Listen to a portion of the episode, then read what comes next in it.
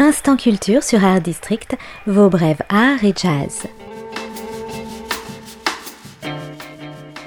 Le Van Gogh Museum à Amsterdam vient de faire l'acquisition de 91 gravures de Camille Pissarro, une sélection exceptionnelle qui compte notamment de remarquables autoportraits du peintre.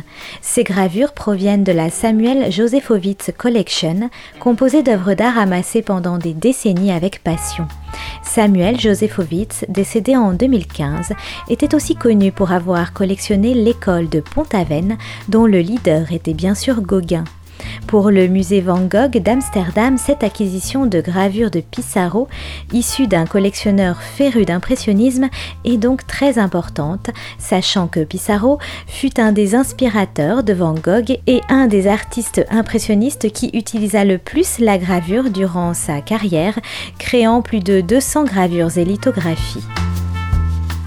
À partir du 1er mars et jusqu'au 26 mai prochain, vous pourrez voir 42 de ces nouvelles acquisitions dans une exposition spécifiquement consacrée à ces œuvres d'art.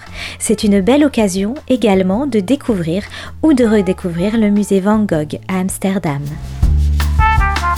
Le département des Hauts-de-Seine lance un appel à projet pour la création d'une œuvre monumentale qui sera implantée sur la pointe aval de l'île Seguin à Boulogne-Billancourt.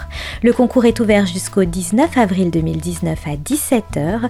Toutes les informations sont à retrouver sur le site des Hauts-de-Seine hauts-de-seine.fr, rubrique concours international de sculpture. La BD historique s'expose au musée de la Grande Guerre au pays de Meaux ce dimanche 3 mars de 14h à 18h. La Grande Guerre en BD à travers de nombreux albums. Vous pourrez notamment rencontrer plusieurs auteurs comme Cédric Babouche pour Le Chant du Cygne, Benoît Blary pour Octobre 17, Jean-Pierre Gibra pour Mathéo, Victor Lapointe pour La Guerre des Loups et Gaëtan Neck pour Le Capitaine Tikhomirov. Les auteurs se prêteront également au jeu de la visite guidée de certains espaces de l'exposition. C'est la quatrième édition cette année de cette journée spéciale La Grande Guerre en BD et c'est donc ce dimanche 3 mars de 14h à 18h en entrée libre et gratuite au musée de la Grande Guerre à Meaux.